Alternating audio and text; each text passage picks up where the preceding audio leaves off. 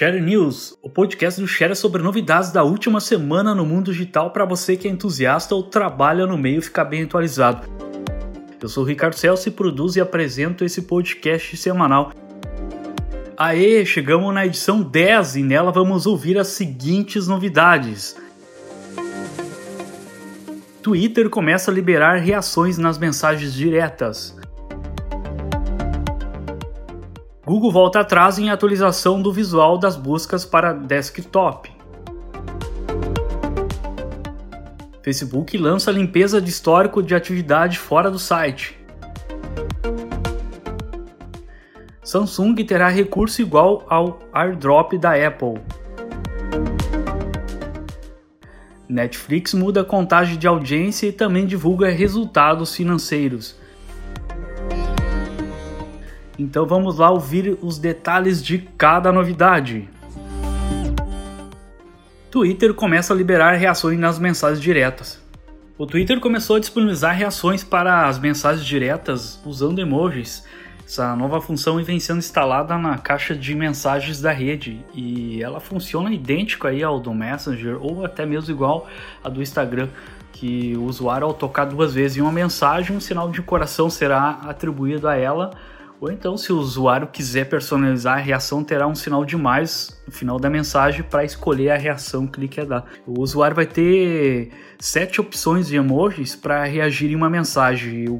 A primeira é uma carinha chorando de rir, a segunda é de surpresa, a terceira é uma carinha chorando, por quarto é um coração em quinto um foguinho e as demais é uns polegares para cima para indicar algo positivo e a última é um polegar para baixo para indicar algo negativo ou que o usuário não gostou. E todas as reações realizadas pelo usuário no sistema de mensagens direta da plataforma a princípio contarão com notificações que vão ser lançadas no aplicativo de celular e dá para usar as reações com emoji tanto no aplicativo do celular quanto na versão web do Twitter, mas ambos devem estar atualizados e, obviamente, a conta ter recebido essa novidade aí.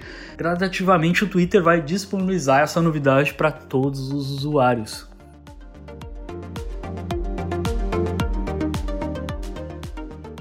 Google volta atrás em atualizações de visual das buscas para desktop. O Google estava lançando gradativamente para usuários uma atualização do seu buscador na versão para desktop, essa atualização que vinha sendo prometida lá desde maio de 2019. Na versão para celular, as alterações promovidas até que fazia sentido e foram bem aceitas. Agora, já na versão para computador, ela começou a gerar um pouco de problemas. Os usuários simplesmente estavam com dificuldade para determinar e para entender a olho nu quais que eram os links orgânicos de resultados orgânicos e quais que seriam links patrocinados. Os Five Icons sozinho não era suficiente para fazer a distinção, o que obviamente gerou uma onda de críticas à novidade da Google nos últimos dias. Então a Google notou aí essas reclamações dos usuários e aí na última sexta-feira, dia 24, divulgou um comunicado em que diz estar voltando atrás na interface para a versão desktop. A atualização, no caso, vai se tornar um experimento da empresa com o buscador que vai se alternar entre o esquema dos Five Icons e o modo tradicional. O que o Google disse em seu comunicado, abre aspas, nós sempre queremos tornar o buscador melhor, então nós vamos começar a experimentar algumas posições novas para os Five Icons. Fecha aspas.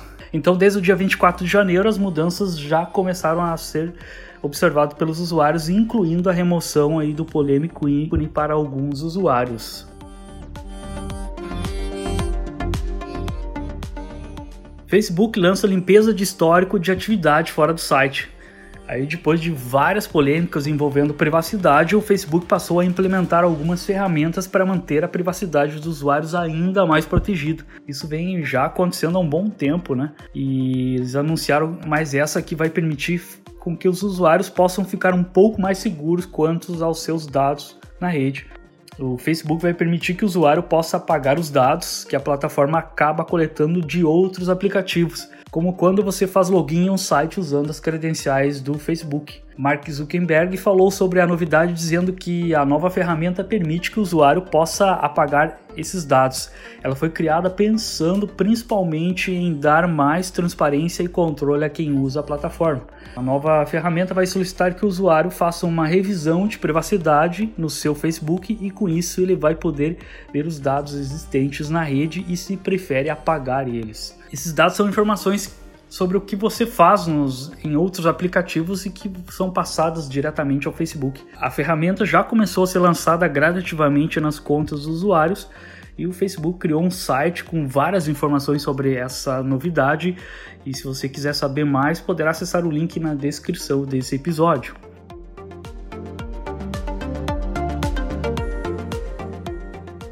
Samsung terá recurso igual ao AirDrop da Apple. A novidade promete realizar rapidamente a transferência de arquivo entre dois smartphones da Samsung, funcionando até mesmo em modelos mais simples do fabricante. Ele funciona da forma muito parecida com o AirDrop exclusivo para dispositivos da Apple. A novidade usa o Bluetooth em conjunto com a conexão Wi-Fi para criar uma rede ponto a ponto entre os dispositivos conectados. Outras soluções usam o Bluetooth em conjunto com outras conexões, mas o Hi-Fi fornece uma comodidade e maior rapidez. Além disso, a conexão é segura e os arquivos são criptografados. Então aí ao habilitar a função em um dispositivo, ele vai reconhecer outro dispositivo onde o recurso também está habilitado, permitindo enviar e receber documentos, músicas, fotos, vídeos, etc. Aí usuários da Apple já sabe muito bem como funciona. É possível se conectar a todos os dispositivos compatíveis ou limitar a conexão a apenas os usuários da rede social Samsung que estiverem na lista de contatos do usuário. E para quando? Está previsto aí para ser anunciado junto com a linha Galaxy S20 que vai ser mostrado ao público aí no próximo dia 11 de fevereiro. Então muito próximo da Samsung anunciar essa novidade aí de transferência de arquivo entre os dispositivos da mesma marca.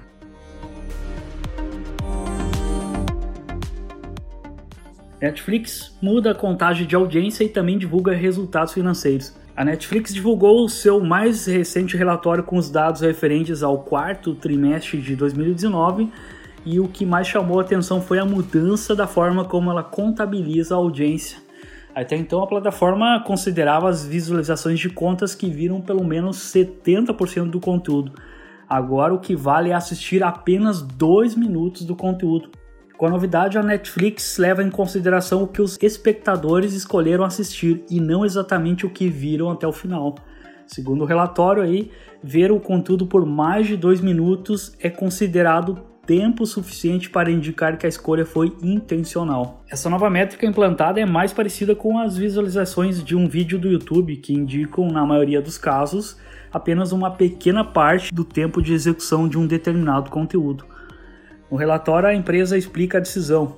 Abre aspas, nossa nova metodologia é semelhante ao BBC e Player em suas classificações com base em solicitações de títulos, artigos mais populares no The New York Times, que incluem aqueles que abriram os artigos e a contagem de visualizações do YouTube.